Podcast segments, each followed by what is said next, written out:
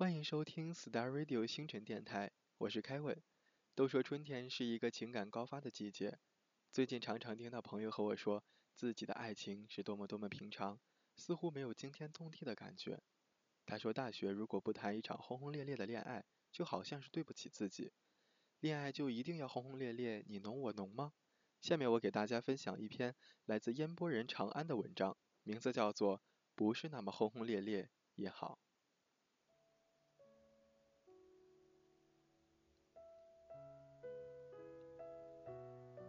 我想写一个正常人的故事，扳着指头数了半天，发现我周围根本没有正常人。大宽这个傻逼，有一次自己开车出去野游，开到四环附近的一条路边，看见一只公鸡站在路口，突发奇想，打起方向盘就冲着公鸡开过去，追得不亦乐乎。结果拐进了死路，车卡在拐角，两个小时都没出来。锤子是个蠢蛋。自从大学和大宽试图组乐队未果后，坚持觉得自己有乐器方面的天赋，报了一个钢琴班，学了三个月，五线谱还认不全。老师忍无可忍，把学费退给他，说：“别再来了，算我求你。”大麦和果子一对奇葩，昨天还吵架来着，理由是大麦一边刷牙一边尿尿，尿到了地上。于北北稍微正常一些，就是强迫症很严重。一天晚上突然给我打电话，说他做宵夜呢，牛排颜色比平时浅，用芦笋当配菜的话会不会不好看？看你大爷，你就不能好好的吃个饭吗？凌晨三点抽什么风？老子要睡觉啊！刚挂了电话，好不容易睡着，丽丽又打来电话，我家洗衣机坏了，丽丽喊道，按钮按了好几遍都没反应。大姐，你插电了吗？我问。被他们这么一折腾，全无睡意，抓过手机来上网，打开微博，第一眼就看到八月发的一条，不知不觉已经在一起三年，谢谢你，谢谢我们。底下是他和萝卜在伦敦的一张合影。呸，大半夜秀恩爱，比美食党还可耻。再一想，我至今单身，凌晨自己躺在床上刷微博，明早还要起床赶地铁，妈的，活不下去了。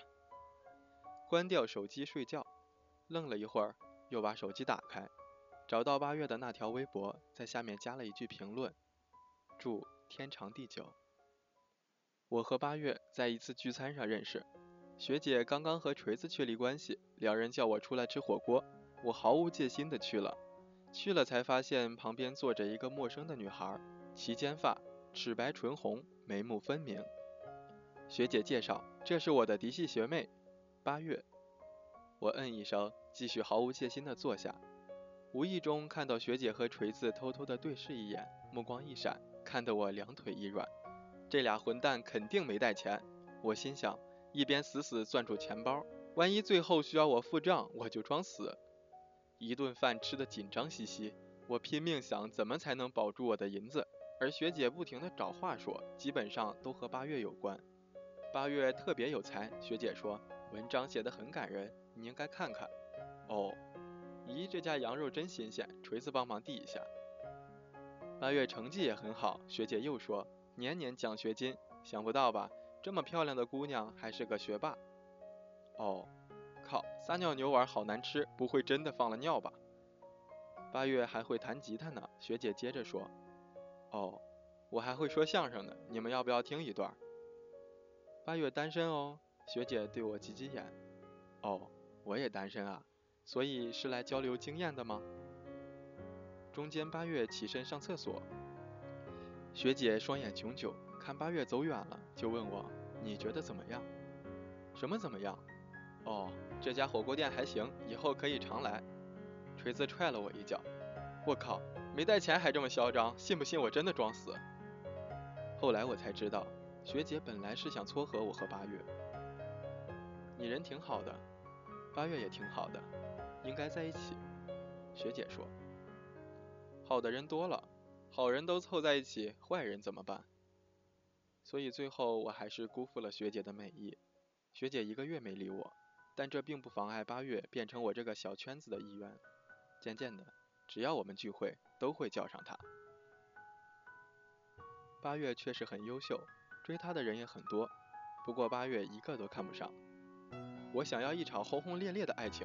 八月说，这些轰轰烈烈包括表白的时候要在宿舍楼下点一圈心形的蜡烛，大喊“八月做我女朋友吧”三声，但是他就是不出现。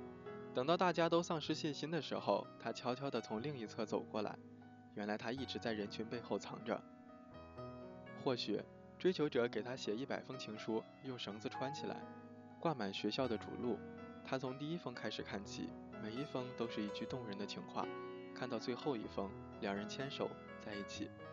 还有，谈恋爱之后，每个节日都要有礼物，要别出心裁。八月说，求婚必须在圣诞节，要在大广场，雇很多的群众演员，人手一把玫瑰，把我们簇拥在中间，鼓动我嫁给他。每次他说完这些，饭桌上都是一片死寂。哎呀，这个饭馆好热啊！哈哈哈。大宽擦掉满头的冷汗。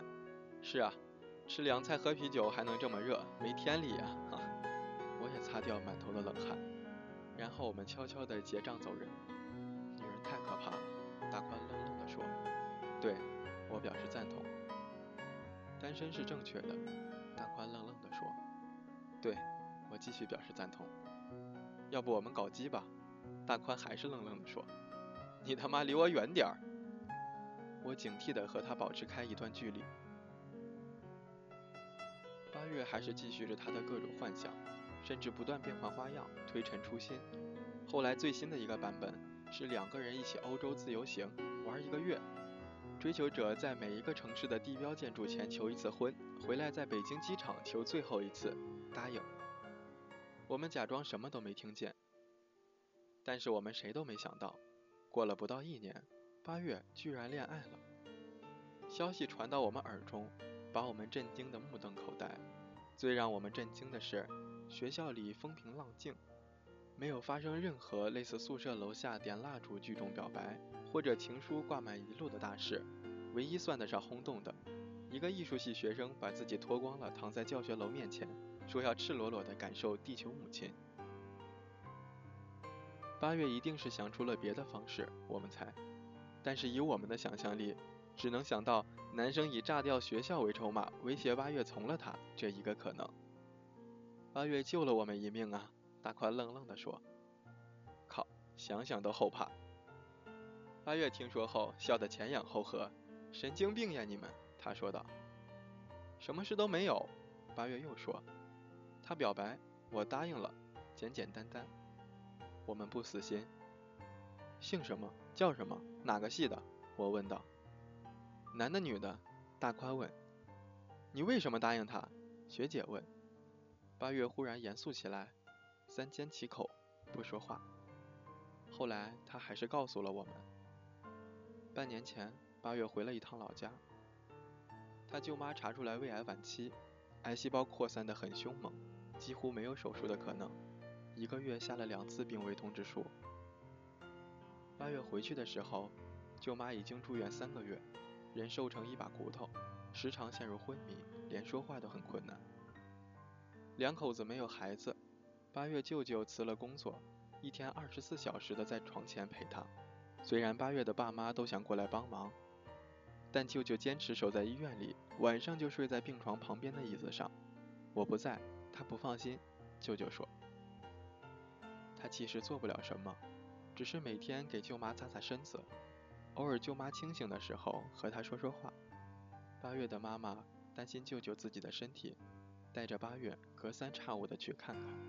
去的次数多了，八月注意到病床的床头柜上好像永远摆着一碗鸡汤，早晨是热的，晚上就冷了，没有人动。舅妈会吃吗？八月自言自语一样。问道：“不吃。”舅舅坐在一边说：“就给他闻一闻。他年轻的时候最馋鸡汤，每天闻闻，说不定就不走了。”舅舅又说。八月听着，眼泪差一点涌出眼眶。鸡汤最后也没能留住舅妈。一个月后，舅妈去世，舅舅家从此多了一张黑白照片。照片前仍然每天放着一碗鸡汤。他每天下午往照片前一坐，好几个小时，不停地和照片里的人说话。四十几岁的人，像是一夜间跨入了老年。脸上看不出悲喜。八月有时候去看看他，也不知道该说什么。有一天中午，他忽然接到舅舅的电话，电话里舅舅听上去有些紧张。八月啊，你有空吗？能不能帮我买几支玫瑰花带过来？大宽一下坐直了身子。舅舅要二婚了，他兴高采烈地问道。没有人理他。八月一头雾水，但还是飞快地出门，在楼下花店买了一大把玫瑰，赶到舅舅家。舅舅，你要花干嘛呀？八月问道。舅舅没说话，他接过玫瑰，转身。舅妈的黑白照片前已经准备好了一个细长的花瓶，玫瑰就插在里面，好看，真好看。他喃喃地说。退后两步。坐在他习惯的那把椅子上。我以前就说吧，和你舅妈结婚二十多年，也没给她买过什么。舅舅说：“现在你们年轻的都过什么什么节？情人节、圣诞节。我说咱们俩也过一次，给你买花、买礼物，好不好？”他说：“行。”也新鲜新鲜。我们就等啊，等圣诞节，等情人节，可一个还没等到呢。他就走了。今天给你补上。舅舅冲着照片笑笑，你看看好不好看？让八月说好不好看？八月没说话，站在门口一动不动，眼泪含在眼眶里。唉，我是真想他。舅舅又说，转头看着卧室。你舅妈说我们俩刚认识的时候觉得我丑。结果有一天下大雨，她没带伞，我骑着车子去接她，就这么喜欢上了。这么多年，什么大事儿也没碰上，平平淡淡过来。早晨一块儿上班，晚上一个做饭，一个刷碗，没说过我爱你，不说就不爱了。简简单单的，就过不了一辈子。舅舅停顿了一会儿，头慢慢皱起来，眼角有了泪花。八月啊，你说他怎么就走了呢？他等我一等也行啊，就那么着急，是不是因为我不送花生气了？舅舅停顿了一会儿，眉头慢慢皱起来，眼角有了泪花。八月啊，你说他怎么就走了呢？等我一等也可以呀。他等我一等也行啊，就那么着急，是不是因为我不送花生气了？好，我送，以后我每年都送。那，你回不回来？说完最后一句，他已经眼泪横流。你回不回来？他看看照片，颤抖着问。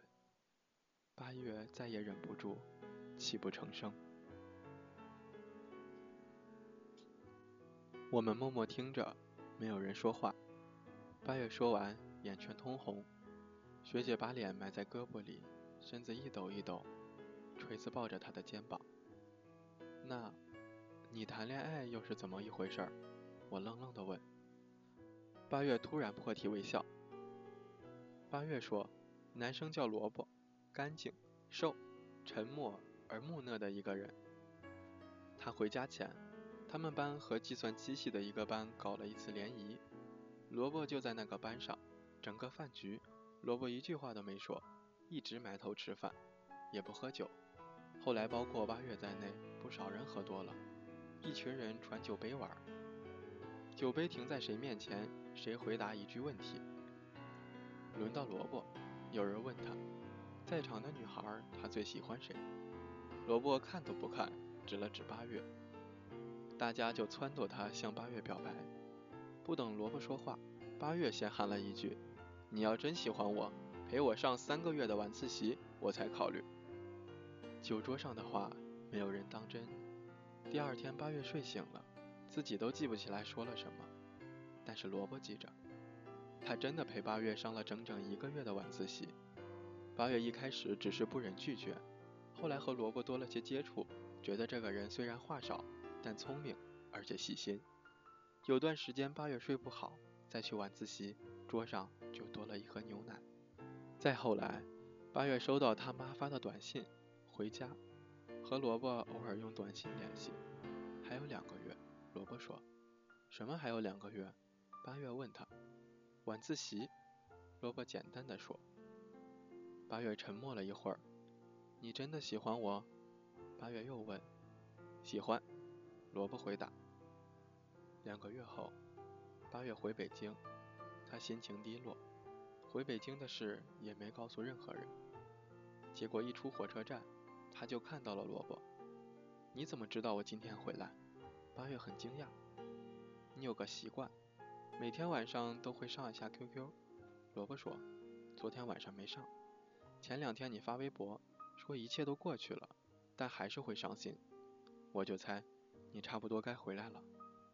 我查了一下你家到北京的火车，只有三趟，都是前一天晚上发车，今天上午到，所以我就早来一会儿，在这儿等。等我干嘛？八月冷着脸说：“给我个惊喜，然后感动了我。”呸！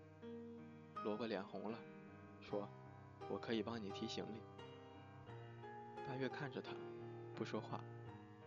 我知道你心情不好，萝卜又说：“我也不会安慰人。”我只想说，我会陪着你，八月，一直到你心情好起来，多久都没关系。八月沉默了片刻，忽然松开握住行李的手，轻轻地抱住他。你傻啊？八月说，我就不能家里断网？要是我今天不回来呢？你怎么办？要我坐飞机回来呢？飞机票那么贵，你不会买的。萝卜哼哧哼哧地说。八月后退一步。踹了他一脚，然后再次抱住他。八月就这样和萝卜走到了一起。一年后，两人毕业，神奇的在同一家公司找到了工作。萝卜搞技术，八月做编辑，两个人一起上班，一起下班。萝卜做饭，萝卜刷碗。这样又是两年，没有多少轰轰烈烈的情节。萝卜不是当众表白，平时也不怎么说话。唯一符合八月当初那些幻想的，是他总记得每年的每一个节日。第一年情人节，他送给八月一套游戏专用的键盘鼠标，因为八月有时候会打网游。第二年情人节，他送给八月一个按摩靠枕，因为八月说脖子疼。第三年情人节，他送给八月一台迷你饮水机，因为八月工作忙起来，经常会忘了喝水。萝卜威胁他，不喝完迷你机里的水，不准回家。然后是三个月前，八月在家碰伤了脚，萝卜给他贴创可贴，贴完抬起来，愣了一会儿，说：“我这样跪在地上，好像求婚一样。”八月点点头。萝卜鼓起勇气说：“要不，八月，我们结婚吧。”八月又点点头。你不要轰轰烈烈的爱情了。他们订婚后，一次聚会上，我问八月，不要了。八月喝了两杯酒，眼神明亮。这就是我要的爱情。那天我听着舅舅在舅妈的照片前说了那么多话，忽然就明白了，两个人平平淡淡，也是可以在一起的呀。爱情有很多种，只要相互喜欢，无所谓哪一种。萝卜也许不是那么浪漫，八月又说，但真心实意的对我好，就算平平淡淡，我也很开心。他说这话的时候，萝卜正默默地坐在 KTV 的角落里，学姐喝多了，非逼着他唱歌，萝卜没办法，拿出话筒唱了一句，全场寂静。我出去吐一会儿，大宽捂着嘴，飞一样的打我身边跑过，八月哈哈大笑，从萝卜手中夺过话筒。唱了一首很好听的歌，是什么歌我已经忘掉，但我忘不掉八月脸上的笑意，还有他说的那句话：爱情有很多种，只要相互喜欢，无所谓哪一种。所以，不是那么轰轰烈烈也好。八月和萝卜的故事讲完了。仔细想想如果你是八月也许你身边不乏不会浪漫但真心对你的萝卜。如果你是萝卜就继续爱那个整天喊着要轰轰烈烈爱情但内心单纯澄澈的八月因为爱情不是那么轰轰烈烈也好。我是凯文我们下期见。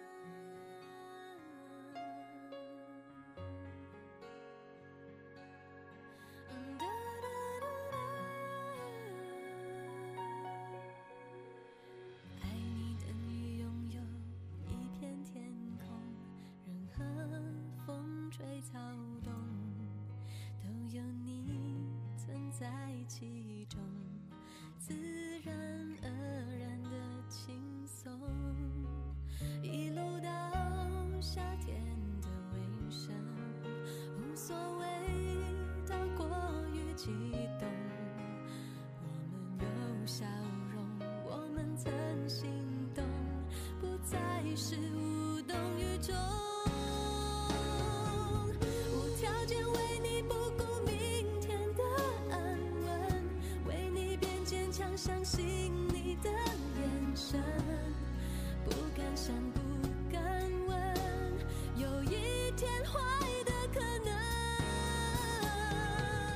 无条件为你放弃单独的旅程为你坚强就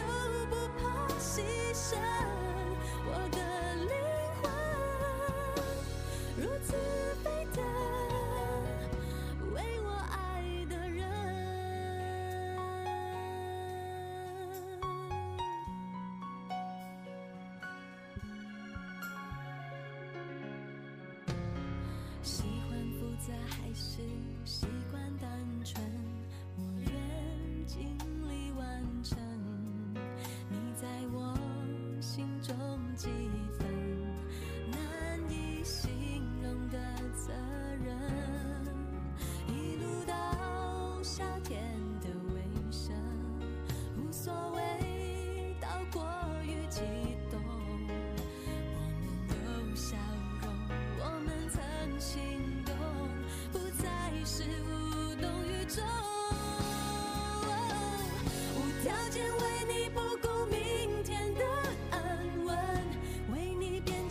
相信你的眼神不敢想不敢问。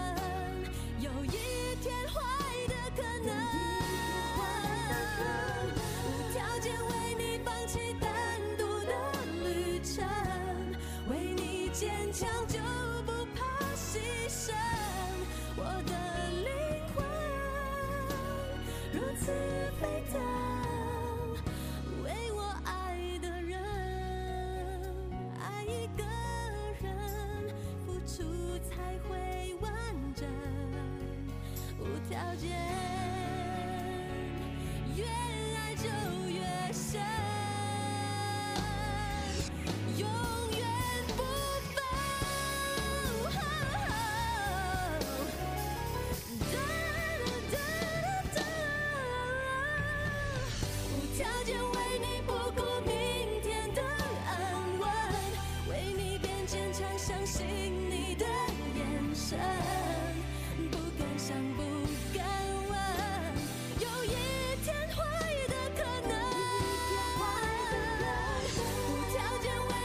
起单独的旅程为你坚强就不怕牺牲我的灵魂如此沸